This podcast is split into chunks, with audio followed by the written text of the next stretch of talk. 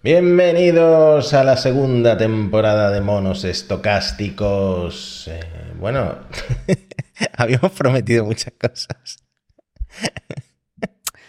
Qué, qué, decepcionante regreso de temporada, Matías. Esto hay que reconocerlo. Somos como el Real Madrid sin, sin Mbappé, como, como Ramón García sin la vaquilla, Matías.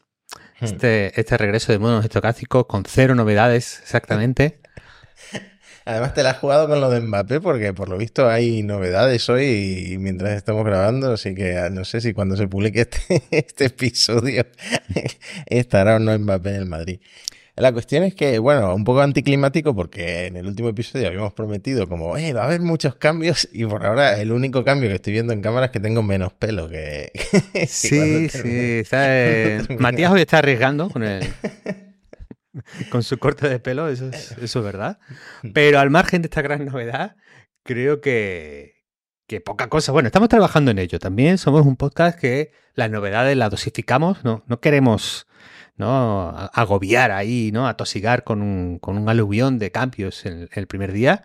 Entonces, un poco vuelta al cole, y además el episodio es de vuelta al cole, Mati, porque es de las asignaturas de la inteligencia artificial 2023-2024. Sí, vamos a hablar un poco de, de, cómo va a ir el curso, este nuevo curso del podcast. Y menos mal que al final no, no salió lo del LK99. Este, yo estuve temiendo, Matías, porque dije, como esto salga, nos va a eclipsar la inteligencia artificial. Claro, ¿qué, ¿a quién no le va a molar un superconductor a temperatura ambiente? Eso a todo el mundo le mola. Entonces hubiera sido un, gran competidor. Mm.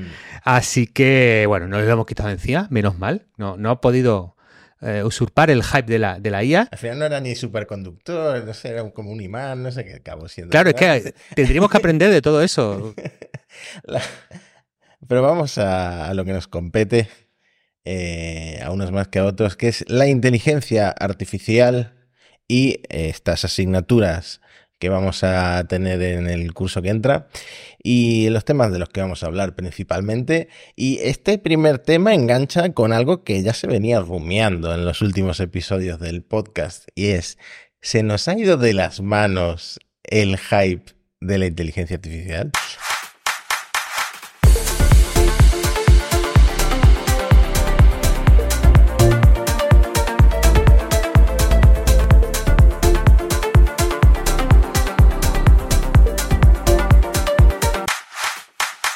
Que ahora mismo la opinión pública este verano ha, pivotado entre, entre esos dos extremos. Entre los que dicen, oye, pongamos el freno que se nos ha ido, se nos ha ido de las manos esto de la inteligencia artificial, es, el hype es excesivo. Y bueno, otros indicios, otros datos, otras opiniones que pues, pues quieren profundizar, quieren abrazar el hype y eh, a lo mejor decir hasta que nos hemos quedado cortos. Tenemos, bueno, eh, la prensa sería ah, ah, anglosajona Wall Street Journal, Financial Times ya están dando ese aviso. Los grandes críticos de, la, de esta generación de inteligencia artificial, por ejemplo, un Gary Marcus, también está todo el día con ese soniquete de, oye, es que ya el chat GPT lo usa menos gente, ¿eh? es que los chavales se van de vacaciones en verano y no lo usa nadie, ¿eh? ¿Eh? ¿Eh? Están ahí metiendo el dedito. Sin embargo, hay, otros, hay otros datos y otros números que, que, invitan al optimismo. Entonces, tenemos de los dos, Matías. ¿Por, por cuál mm. empezamos? Pues mira, por ejemplo, el Wall Street Journal eh, compara el, esto de la IA con la burbuja.com, ¿no? Luego el artículo habla mucho de Nvidia y de los resultados de Nvidia y de los ingresos de Nvidia, de los que hablaremos más adelante en el episodio. Pero bueno, no sé, ¿tú, tú lo ves como una burbuja.com? ¿Estamos repitiendo los mismos errores? Bueno, yo creo, yo creo que no, sobre todo la, eh, la burbuja.com, eh, bueno, es que eh, si hay a la vez muchísimas voces escépticas, no puede haber burbuja. Es una contraposición en términos. La burbuja, pues, es una predisposición sociológica de estado de entusiasmo. Eh, se nublan las, eh, las razones y se piensa que algo que realmente no es muy productivo, pues va a conseguir estar creciendo de una manera casi indefinida. Entonces, ah, yo burbuja y, equiparación con, con las eh, de momento no la veo, pero es verdad que tiene un argumento bueno, que es eh, la burbuja.com tenía, en, digamos, preñada como una promesa de que iba a conseguir eh, esa nueva economía basada en Internet, basada en digital, y que estas empresas tendrían unas rentabilidades muy por encima de las empresas clásicas, digamos, eh, pre-Internet o pre-tecnológicas, ¿no? Bueno, pre-tecnológicas no es correcto, porque muchas eran de tecnología, incluidas las del motor, etcétera, pero bueno, pre-Internet. La rueda, el juego. sí. Bueno, el caso, el caso es que eh, está por ver que las empresas, eh, tanto las nuevas como las, los emprendimientos, las startups, como las eh, maduras que utilicen inteligencia artificial y lo adopten, eh, consigan esos aumentos de productividad y rentabilidad que se le espera a la, a la IA. Entonces, eso todavía no ha pasado. Ahora, como repasaremos, Nvidia está ganando pasta, OpenAI está ganando pasta, pero, oye, las empresas que están adoptando la IA están mejorando sus resultados? Esa, es la gran pregunta y ese es el gran debate. Entonces, para eso es verdad que no, no tenemos respuesta. Hmm. No, claro, es que mientras la prensa da esto como burbuja, hype, etcétera, etcétera, eh, el dinero que se está viendo es una locura.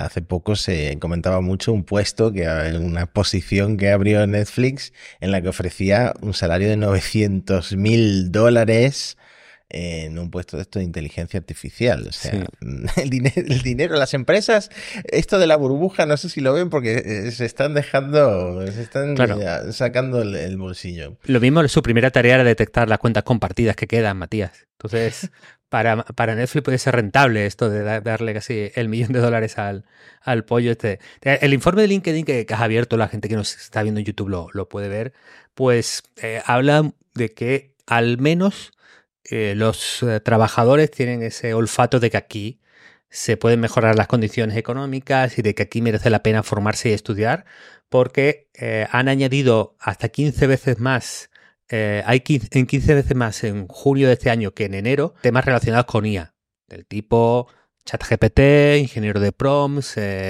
y, así similar, ¿no? Esto, esto, lo vimos en Twitter. Todo el mundo que tenía algo, hashtag cripto, hashtag metaverso en el avión se lo cambió por eh, Prompt Engineering, ChatGPT, y generativa.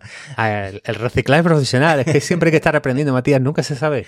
Sí, es eh, como el tío este que salía en, los informativos, ¿no? Que siempre era experto en algo diferente.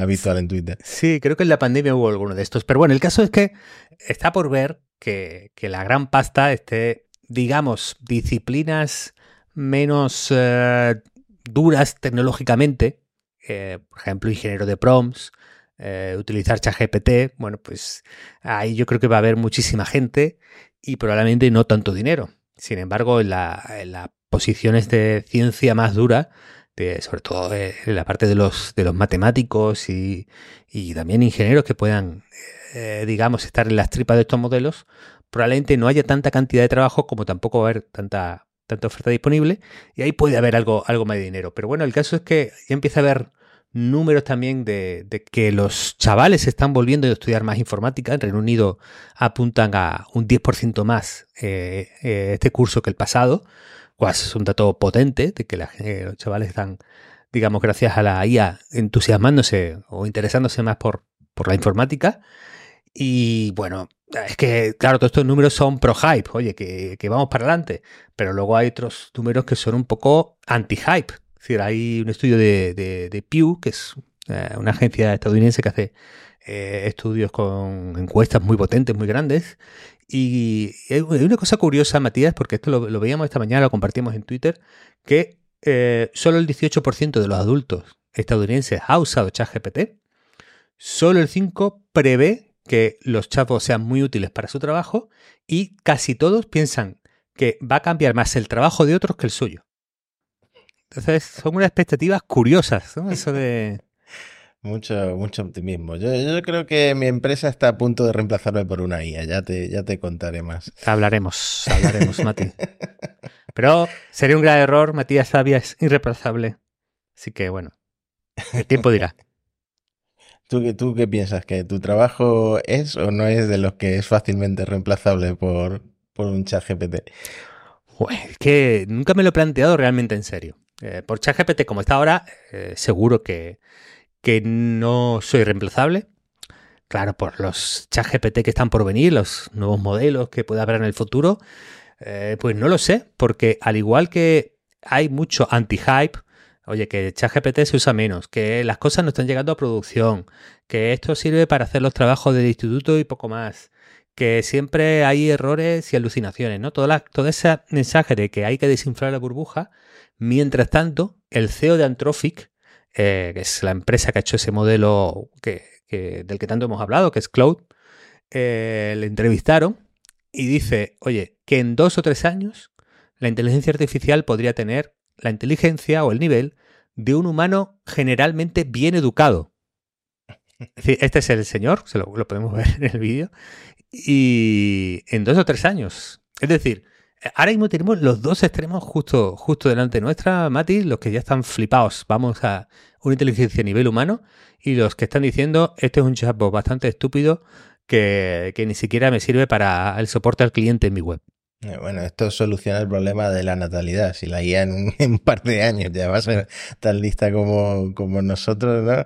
Solo faltarán eh, los robots para suplir a, gran parte de la fuerza laboral y, ya está listo. Que sea un, punto de robots trabajando y hablando entre ellos. Hmm. Bueno, pues estos son los puntos a favor y en contra de si hay o no hay hype. Pero, es la eh, primera asignatura. La segunda es, Mati. Pues Nvidia, porque lo, adelantábamos al principio del episodio. Todo el mundo está hablando de Nvidia. Eh, creo que en, aquí está la acción de Nvidia eh, año a año ha, subido un 243% en el momento en el que estoy revisando esto. Y esto, bueno, incluso más reciente, desde principios de, año, desde mm, mayo, pues ha pegado otro subidón, enero, etcétera. O sea que nada, todo tiene que ver con la IA y porque al final es Nvidia la que está teniendo el monopolio del hardware sobre el que se entrenan estos modelos de inteligencia artificial, ¿no? Sí, lo discutimos en uno de los episodios anteriores, es la fiebre del oro de la IA y lo que hacen las palas son, son Nvidia. Según distintas fuentes, distintos estudios tienen entre el 80 y el 95% del mercado de, GPUs para entrenar inteligencia artificial y ahora mismo hay una fiebre absoluta absurda y loca por conseguir los, los, chips, de, los chips de Nvidia.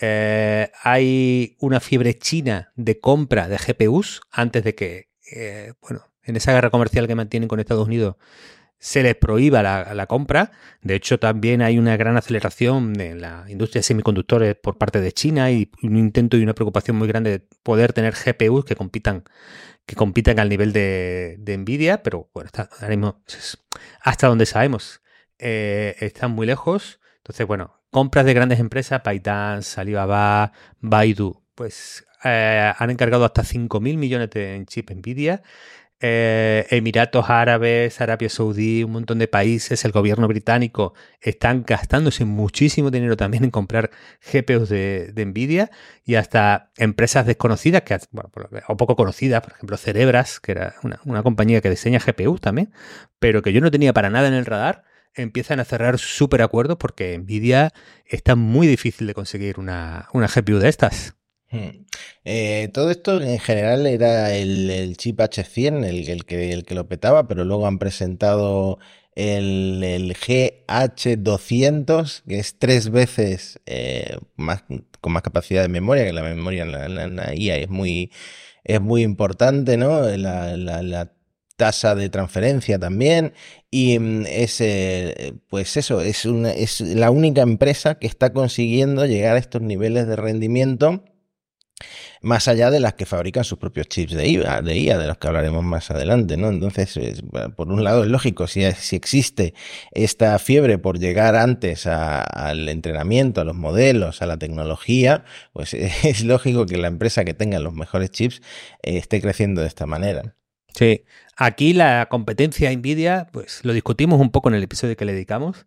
Por un lado está esta corriente china que necesita la independencia tecnológica para no verse fuera por, por un posible veto futuro. Eh, y por otro lado, viendo estos económicos, pues tanto Google como Amazon ya tienen sus, chips. Meta y Microsoft tienen anuncios, pero eh, en principio son más dependientes de, Nvidia todavía.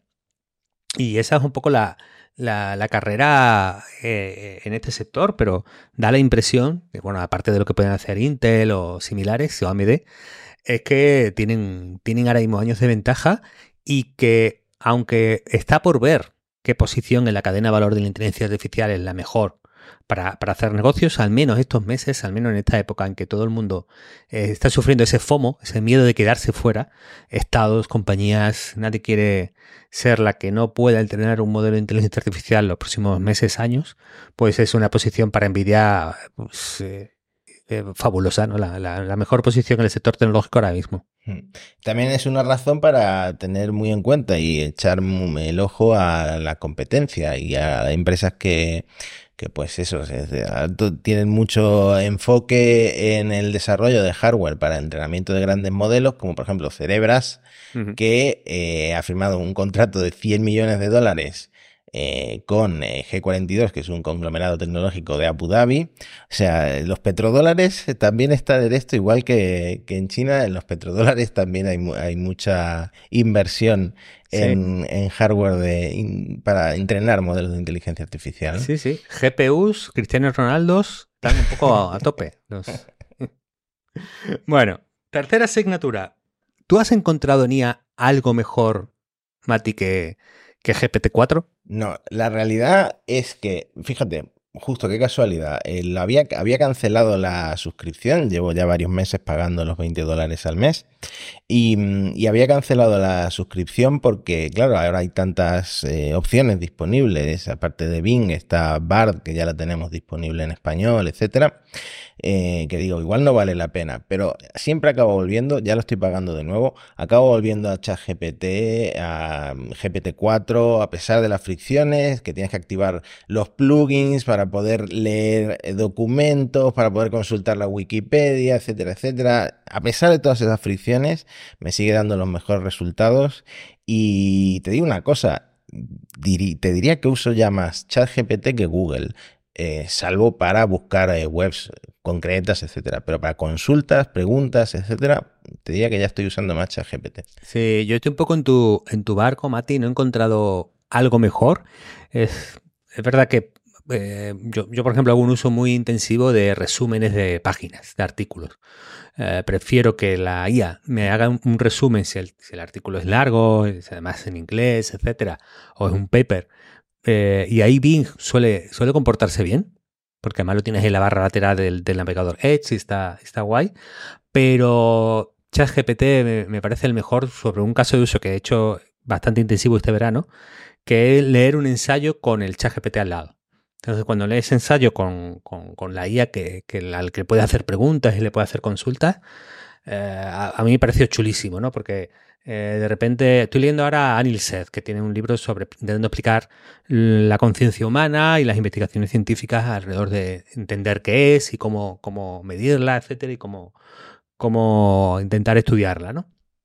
Pero de repente está haciendo una cita y yo me acuerdo de algo que había leído, se lo consulto a ChatGPT, oye, este otro autor que decía de esto, eh, entonces, es como la lectura de ensayo es una lectura de ensayo con esteroides. Es como si el ensayo lo estuviera leyendo, pero a la vez alguien listísimo eh, me estuviera completando un poco toda, toda esa experiencia. Entonces, eh, yo estaba ahí también al punto de quitarme el chat GPT, el, de pago, pero, pero realmente entre que, en que he hecho este uso y que he encontrado un plugin que era el de el de eh, Web Pilot, que lee muy bien las webs de fuera. Entonces con ese estoy también muy contento.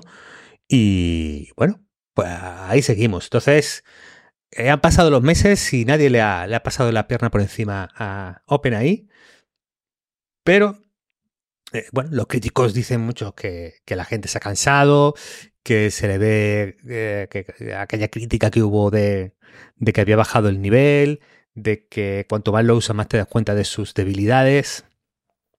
Bueno, ya hay, por ejemplo, este es el, amigo Gary Marcus, que es, bueno, es un poco charripicar, ¿no? De, de todo lo malo, todo lo negativo que se puede decir de la IA. Siempre, siempre está enfadado, siempre está enfadado este Gary Marcus. Sí, sí, sí, sí, es como siempre está ahí apretando los puñitos.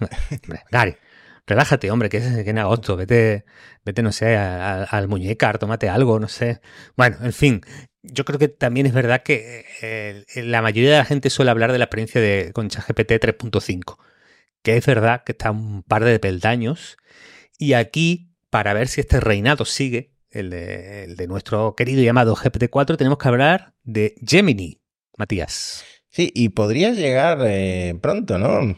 Eh, eso confirma, bueno, o eso afirma The Information. Sí, The Information que suele ser muy, muy fiable, habla de otoño. Además, hay una, algo que, que parece bastante confirmado, que es el, el, el regreso de Sergey Brin, uno de los fundadores de Google, que, bueno, ha vuelto, no sabemos de qué estaba haciendo este hombre, ¿no? Yo creo que estaría ahí, pues, bueno, jugando el Skyrim, ¿no? O al, al, golf o algo, ¿no? Claro, yo me lo imaginaba en un yate en Ibiza o en, en las Bahamas o por ahí, pero se ve que el tema le ha interesado y, y ha vuelto a la, al puente de mando.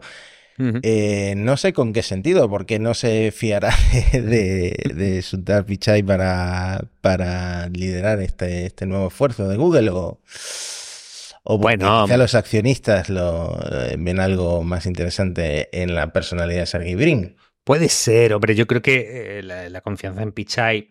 Pichai al principio, cuando sale ChatGPT, se le, se le pone bastante en cuestión. Yo creo que ha pasado un poco la primera tormenta de, críticas y de ver tambalearse el, el mundo de, o, la era de dominación de Google de, la experiencia digital.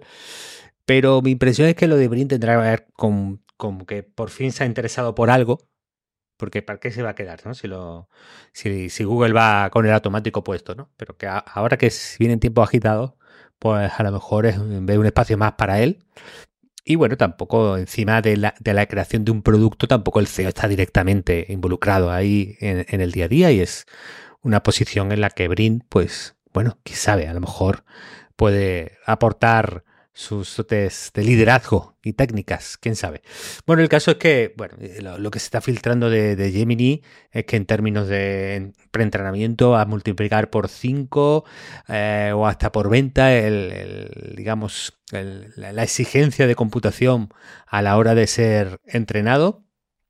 Y bueno, es el único candidato que se ve este año con posibilidades de, de competir con, con ChatGPT y mientras OpenAI eh, da una serie de pasos un poco eh, curiosos, Mati, un poco unos pasos que, que, a mí me tiene un poco desconcertado en algunos temas. Eh, sí, me ha costado incluso eh, ponerme al día o seguir en tiempo real todo lo que estaban presentando, porque en este verano han presentado bastantes cosas y, mm, y todas orientadas a extender eh, ChatGPT en sí, GPT-4 y, y, lo, y, y, sus APIs, a, por ejemplo, a un entorno empresarial o a la moderación de contenido, que me hizo mucha gracia, que esto lo tuiteaste tú. Sí. Eh, compartí esta pestaña.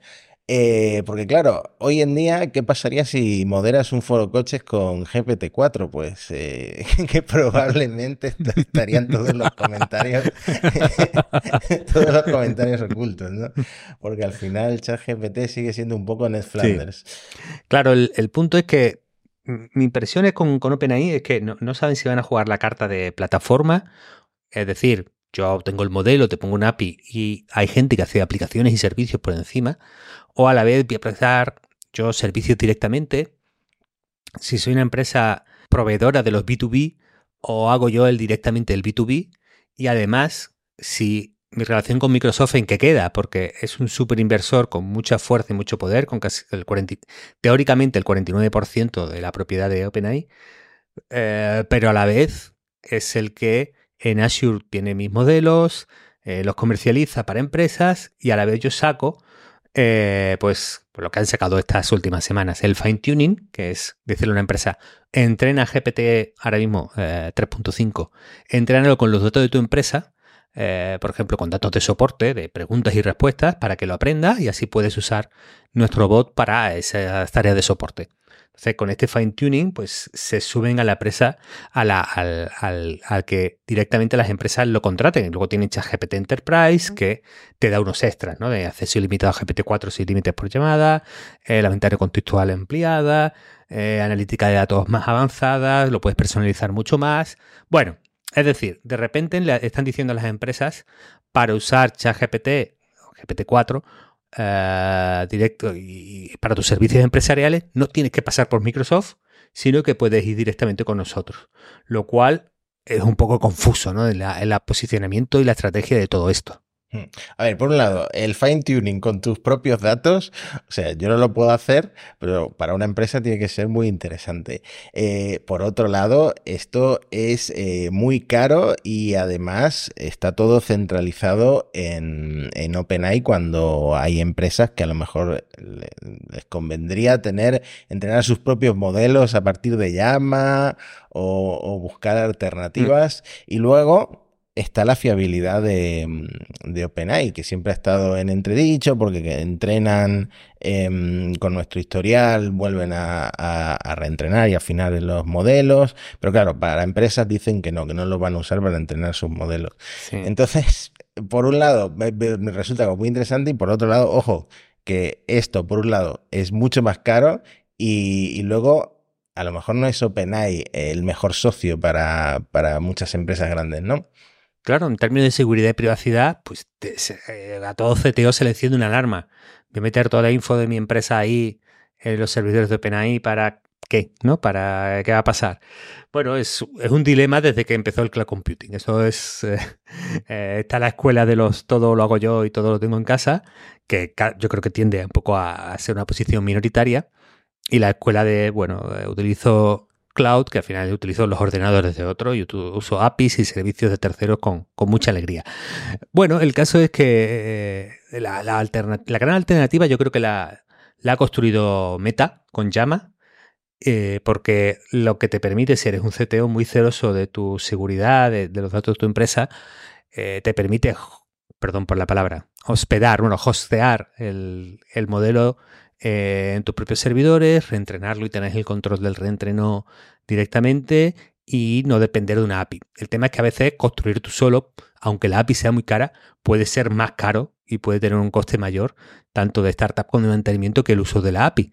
Y a lo mejor con Llama no, no llegas al nivel de calidad de servicio que si te da eh, GPT-4. Bueno, es un, dilema técnico para los eh, directores técnicos, pero había dos serpientes de verano muy interesantes, Mati. Una hubo un rumor, un rumor, un pseudoanálisis que decía que, oye, OpenAI al ritmo que va, gastándose, creo que eran 700 mil dólares al día que cuesta mantener ChatGPT, va a quebrar en unos meses porque se van a gastar toda la pasta que le dieron Microsoft eh, en menos que canta un gallo. A la vez, The Information, el medio que, que volvemos a citar, apunta, se ve que los de OpenAI tenían ganas de desmentir lo otro y han filtrado un poquito que eh, lo que esperan ingresar en 2000, eh, bueno, en el año que entra es eh, mil millones de dólares, el famoso billion americano.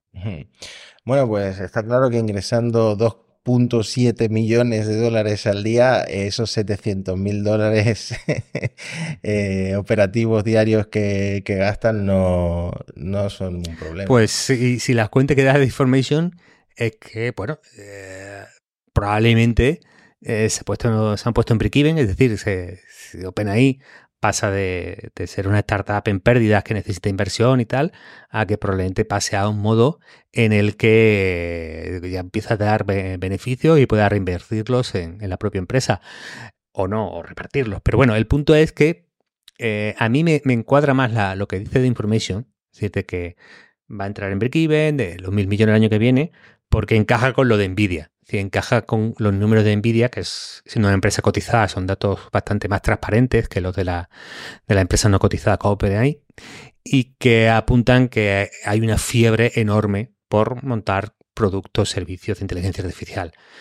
Eh, muy raro sería que en este entorno la empresa número uno, con el mejor modelo, con la API más avanzada, eh, más madura y con la mejor marca reconocida por todo el sector, estuviera pasando problemas económicos. ¿no? Hay algo no encaja. Hay algo que no, que no tendría sentido. Entonces, probablemente a OpenAI ya empieza a irle muy, muy bien. Bueno, pues no veremos a Sam Altman en la cola del INEM, eh, porque por ahora parece que todo marcha bajo su liderazgo. Siguiente asignatura, recordemos, estamos dando un repaso a lo que va a ser el curso que entra en inteligencia artificial y un tema que, del que hablamos quizá de forma salpicada, pero siempre es una constante en monos estocásticos, es eh, la ciencia y la investigación, porque la inteligencia artificial, eh, como diría Gary Marcus, no es solamente un chat, un chat con el que, con el que hablar y al que contarle nuestras penas, sino que puede hacer mucho más. Eh, por ejemplo, Google ha sacado o ha presentado los resultados de una iniciativa que me pareció muy chula.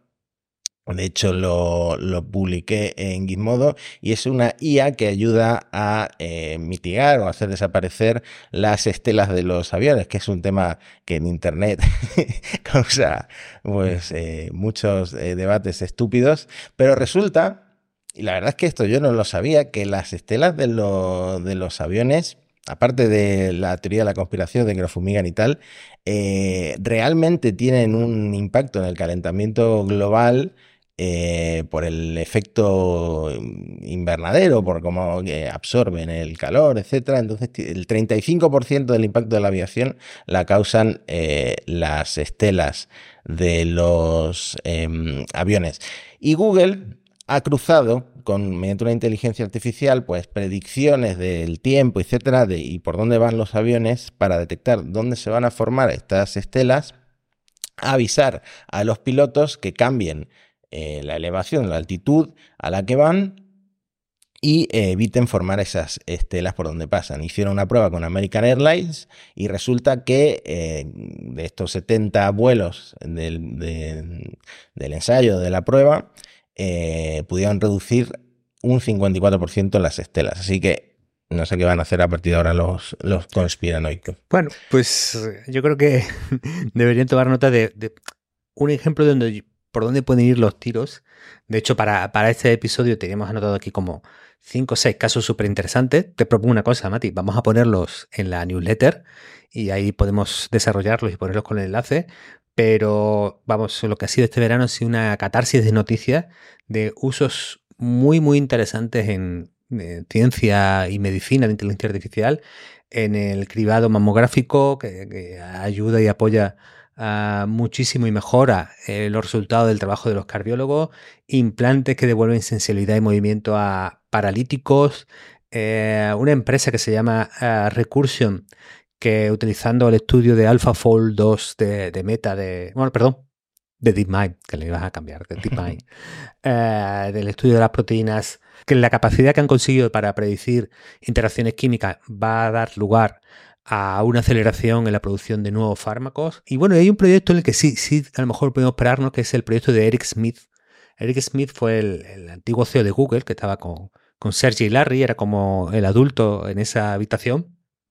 Bueno, pues Eric Smith ha creado una organización científica sin ánimo de lucro, lo que era OpenAI antes, curioso, eh, que, se que va a estar centrada solo en resolver grandes retos científicos usando la inteligencia artificial, que, dice Smith, va la inteligencia artificial transformar la forma en que eh, haremos la ciencia, Matías. Esto es un poco lo que quería hacer Elon Musk con XI, ¿no? Lo de resolver preguntas eh, difíciles de resolver, desafíos.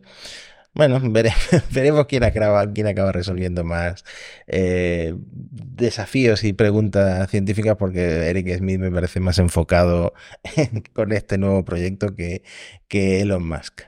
Bueno, la gente engaña, ¿eh? Además se le ve venir, no me puedo crear nada, no me voy a crear nada de lo que me diga, ¿no? Pues ya a, él lo conocemos.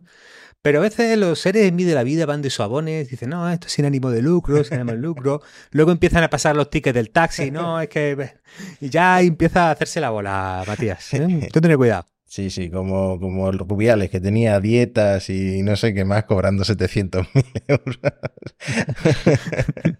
Venga, pues continuemos. Continuemos. Bueno, hay un caso que creo que puede ser paradigmático en el mundo del futuro de la robótica, eh, en términos de impacto, desarrollo, aceptación, debate, de, esas variables que tanto nos, interesan, que es eh, el caso de los robotaxis en California, porque los reguladores le han dado el visto bueno a Waymo y a Cruise para ampliar eh, los servicios de robotaxi en San Francisco.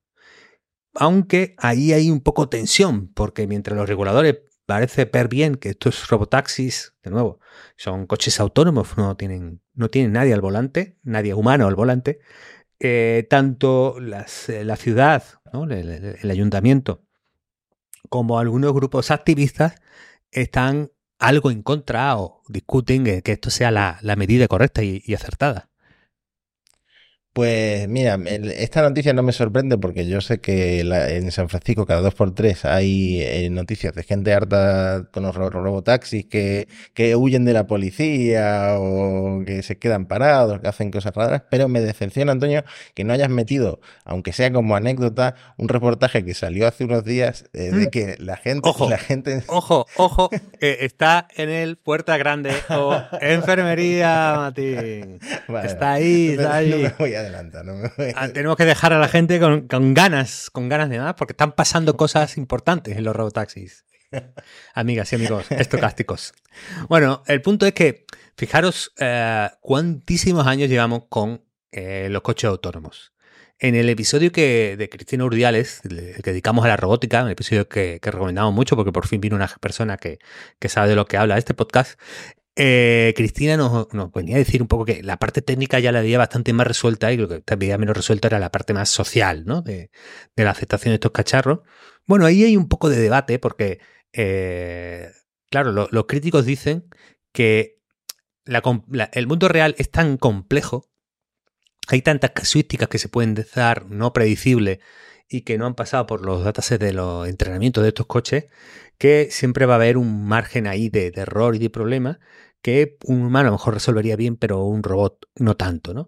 Y que por lo tanto eh, tiene sentido también técnico que hayamos tardado décadas desde que empiezan los proyectos de eh, coches sin conductor, de, coches que se conducen solos, a que los veamos en producción y en entornos muy controlados. Entonces, eh, aunque el CEO de Anthropic nos hable de AGI, los despliegues de sistemas en el mundo real eh, son lentos, tienen rechazo, tienen resistencia social y son realmente complicados. Hmm. Eh, bueno, que se lo digan de nuevo a Elon Musk, ¿no? Que lleva intentando convencernos de que sus coches tienen full self-driving, ¿no? De conducción autónoma total y a los que no convence todavía es a los reguladores, eh, que lo tienen todavía ahí en el, en el punto de mira por tantos accidentes. Y en Europa iremos más lento, y en Europa iremos más lento, eso es así. Eh, en fin, ¿qué, más asignaturas tenemos eh, que repasar en el episodio de hoy? Bueno, la asignatura de la inteligencia artificial y el empleo, vamos a hablar muchísimo de ella en, este, en esta temporada. Y, bueno, hay una cosa que podemos contactar, es decir, no todo el mundo ha perdido su trabajo por la IA, casi nadie ha perdido su trabajo por la IA, por lo tanto, ese pánico inicial de de repente este avance va a provocar una catarsis de desempleo que las sociedades no podremos asumir. Pues no, no está pasando, pero el debate de a qué profesiones afectará, cómo lo hará, eh, si esto implicará mejoras o empeoramiento de los salarios, de las condiciones, pues, pues va a seguir ahí. ¿no? Yo, de, este verano, he, anotado dos, casos, que es eh, cómo McKinsey ha creado un chatbot interno al que llama Lily, con toda la base de conocimientos de la empresa, que son 100.000 páginas de documentos, ponía en, el, en, el, en la fuente de VentureBeat, donde lo hemos leído. El caso es que, claro, dice Mackenzie que esto servirá para dar apoyo a sus consultores en los proyectos que le encarguen, ¿no? de investigación, de casos relevantes parecidos que puedan estudiar y que, bueno, al, final McKinsey dice que esto va a ser reducción de horas de, consultor.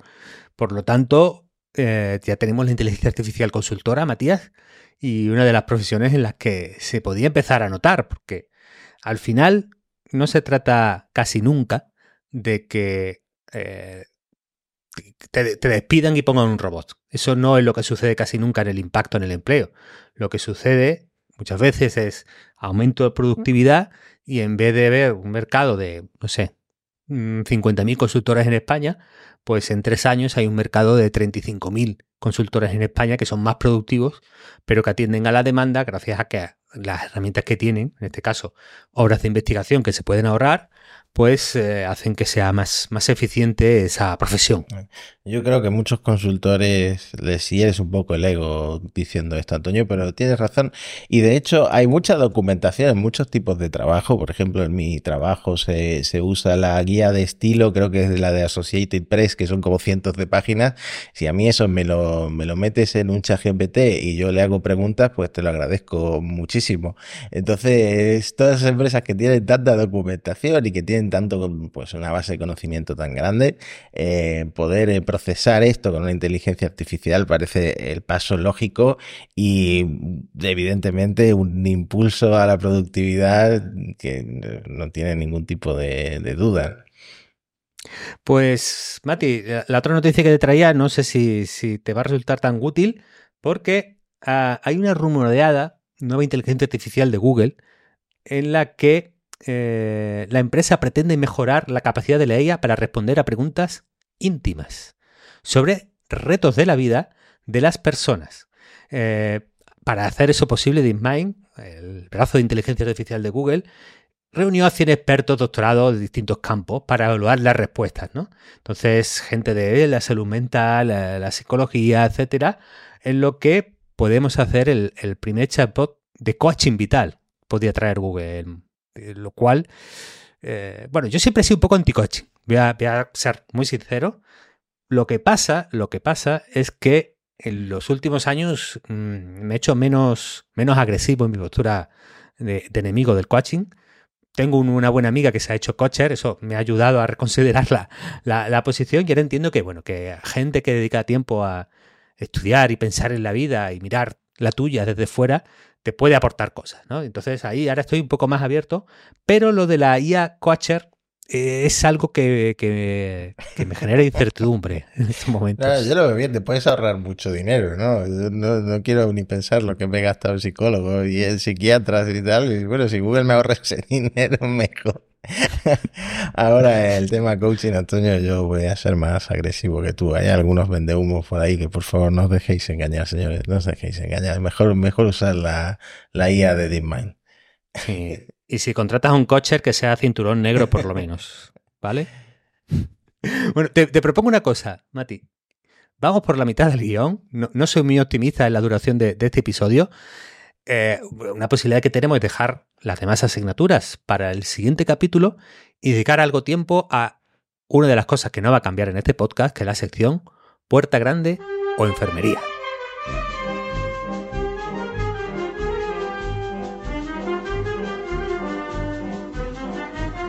Parece muy bien, Antonio. Aunque te digo la verdad, se me había olvidado leer tu lista de puerta grande de enfermería, así que te voy a, ceder. Ah, pues. Bueno, también en este caso, Mati, no va a cambiar mucho el, flujo de nuestra conversación porque siempre te los leo yo y tú le pones nota. Entonces, no, no hace falta haberlo estudiado mucho. Y de hecho, creo que los casos que te voy a presentar no van a requerir demasiado análisis y reflexión, que a bocajarro yo creo que lo, lo puede despechar. Y Empezamos por Nueva Zelanda. En Nueva Zelanda también hacen cosas con la IA. Este supermercado, atención, eh, decidió aplicar la inteligencia artificial para sugerirte recetas, recetas de aprovechamiento. Es decir, tú le dices qué es lo que te queda, poco en la nevera, ¿no? Para, para antes de tirarlo, lo único que tienes, y el bot pues te recomienda eh, una comida, una receta nueva que tú podrías hacer con, con estos alimentos. ¿Qué ha pasado? Pues claro, ha ido una ligera polémica porque los planes de comida que ha sugerido a los compradores tenías alguna sugerencia algo extrafalaria, como recetas de gas cloro y patatas asadas repelentes de mosquitos. claro, la mezcla de, de, gas cloro frío para que los clientes puedan disfrutar de su refrescante fragancia. Claro, no mencionando que la inhalación de gas cloro puede causar daños pulmonares e incluso ser mortal. Cogieron el modelo que encontraron en Hanging Face y lo chutaron ahí, o cómo funciona esto, porque ya no, no claro, tan torpe ya. ¿eh? Pack and Safe Safe Milk Bot. Bueno, el caso es que el supermercado, ante todo eso, se, ha, montado ahí un buen lío. Dice que va a seguir afinando el bot para asegurarse de que es seguro y útil y no recomienda y no acaba recomendándote una, una receta mortal. Entonces, ¿tú ves esto aplicado en, los supermercados de España? Eh, ¿Cómo lo ves? ¿Tú eres partidario de los.? Nada, yo le, doy una enfermería porque además yo estoy recorriendo el camino contrario. Yo siempre he sido de evitar gente, el cajero no, ir a la caja esta automática, en el McDonald's ir siempre a la pantalla. Y estoy como recorriendo el camino contrario, o me estoy haciendo viejo, puede ser, Eh, y ahora como que me gusta ir a la pescadería del Mercadona en lugar de coger el pescado envasado, ¿no? Hablar con una persona. no sé si me estoy haciendo mm. viejo o llevo ya demasiado tiempo grabando este podcast y, no sé, el instinto de supervivencia se me ha activado. tienes que compensar tu tiempo con ChatGPT con interactuar con humanos. Te, te entiendo. Así que si algún supermercado español quiere eh, ofrecer recetas mortales a sus clientes, tendrá que hacerlo a través de humanos que directamente te den las instrucciones para morir directamente eh, persona a persona, uno a uno, y no a través de un bot.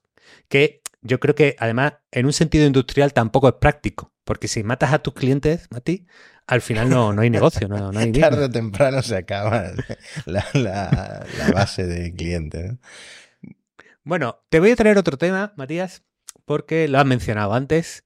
Algo pasa con los robotaxis de San Francisco que están abriendo la puerta a un mundo que no sospechábamos hasta hace poco.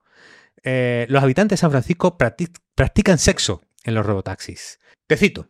Para algunos es una grata invitación a probar los límites de los vehículos autónomos. Megan, una mujer de unos 20 años, dio su primer eh, paseo en robotaxi en una reciente excursión nocturna. También era la primera vez que practicaba sexo en un vehículo sin conductor. Eh, no vamos a dar las fechas y tal por la intimidad, pero sí podemos decir que su cómplice, es un hombre de unos 30 años, llamado Alex, y según sus estimaciones, Alex ha practicado al menos 6 actos sexuales en los robotaxis. Desde sesiones improvisadas de besuqueo, una cosa así más light, ¿no? Hasta actividades completas, sin límites, según Alex.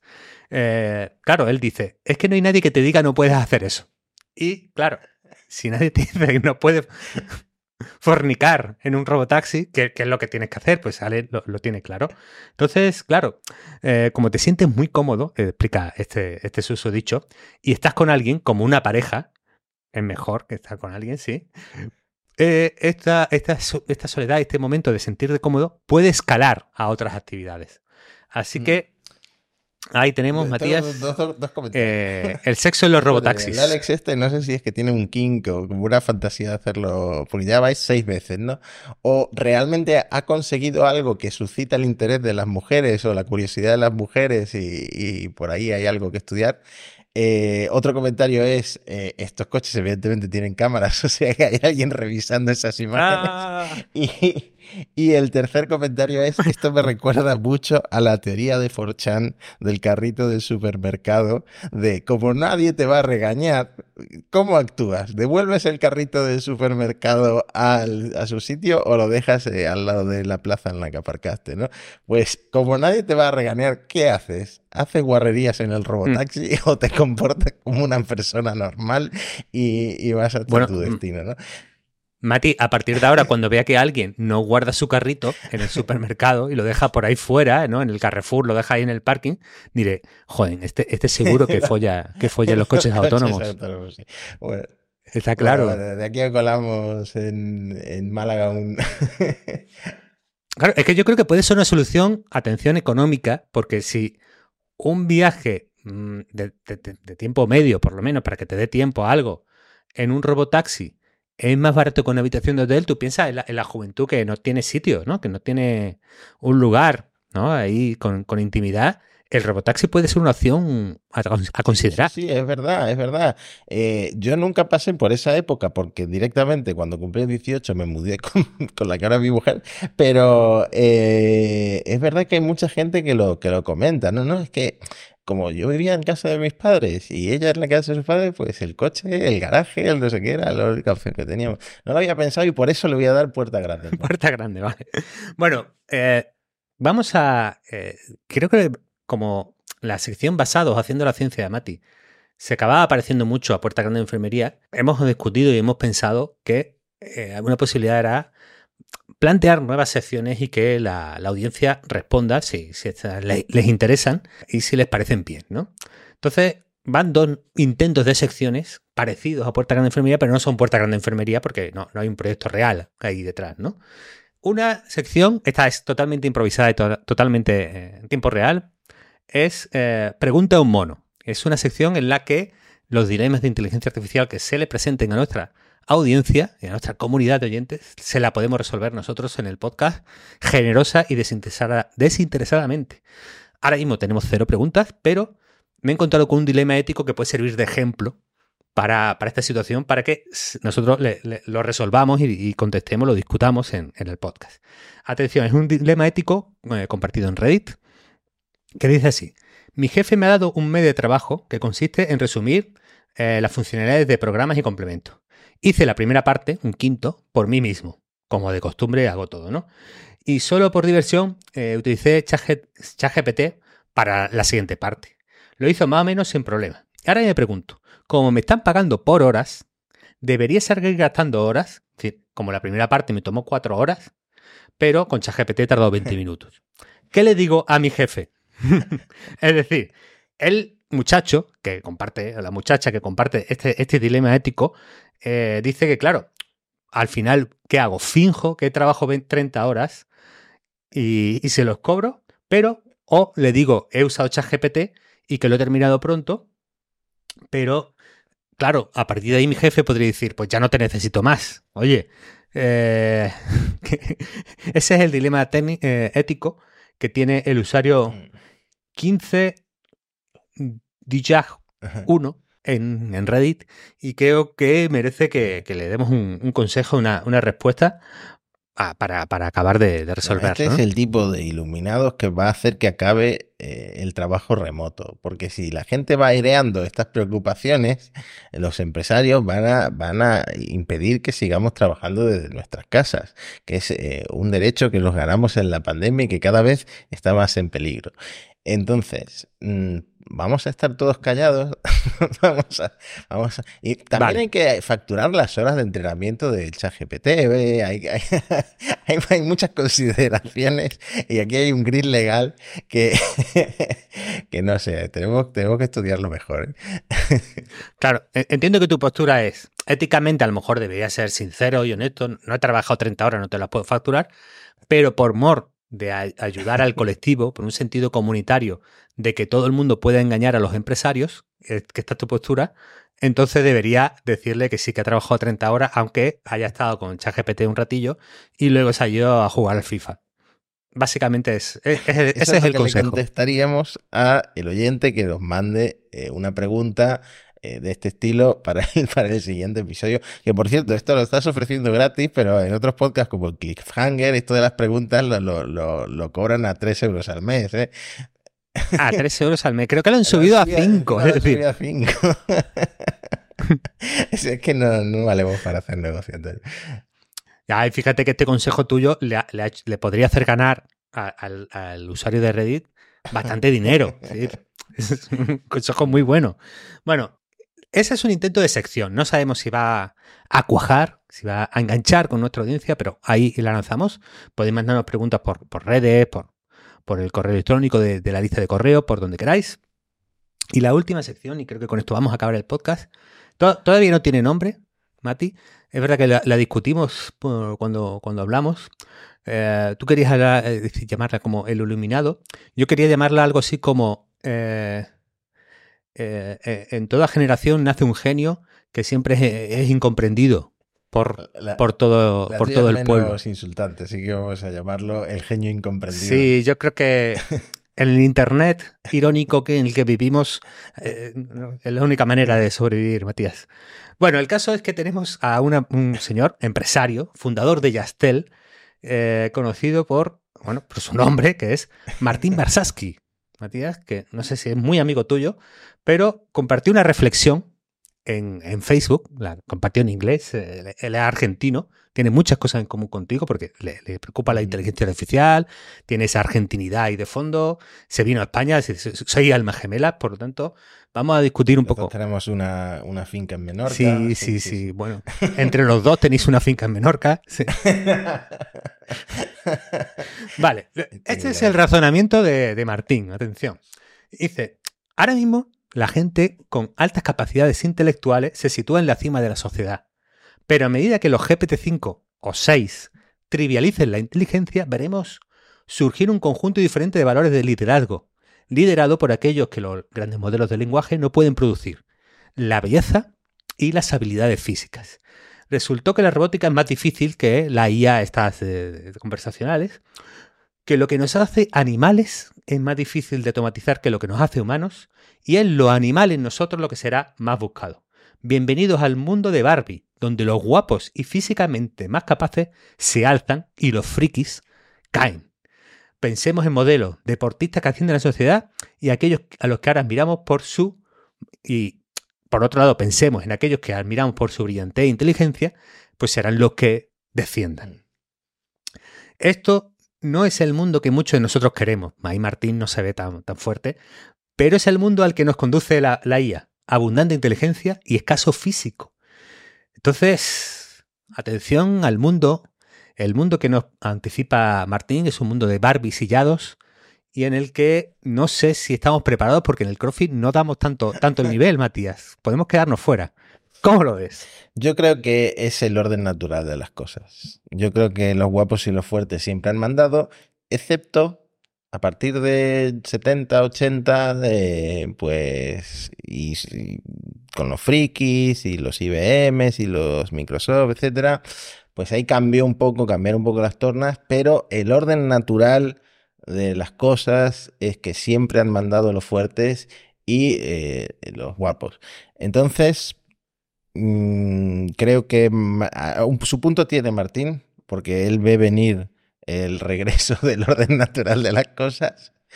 Eh, pero bueno, pero bueno, alguien tendrá que, que ayudar mm. a, a, programar también esa, esos lenguajes, ah. esos modelos grandes de lenguaje, etcétera, etcétera. Y por ahora eh, siguen siendo frikis. ¿eh?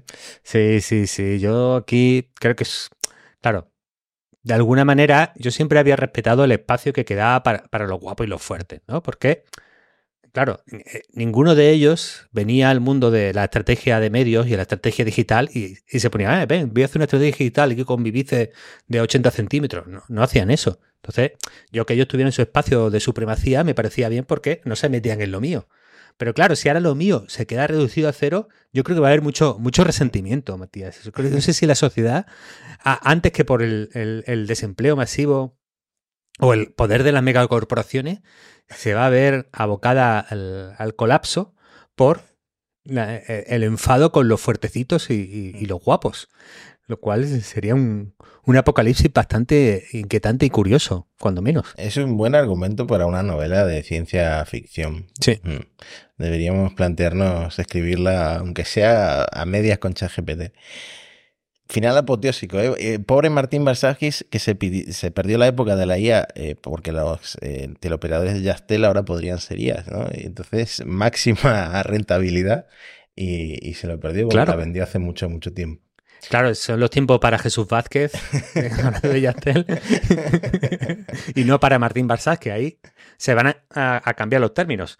En fin, Matis, ha sido un estupendo regreso de temporada eh, hemos contado la mitad de las asignaturas de la inteligencia artificial para, para este curso y creo que, que, lo vamos a tener muy divertidos. Pocos cambios de momento en el podcast, pero mm. cositas. Se vienen sí, cositas. Una de las asignaturas es hacer guiones más. Poquito más breves. Sí, sí.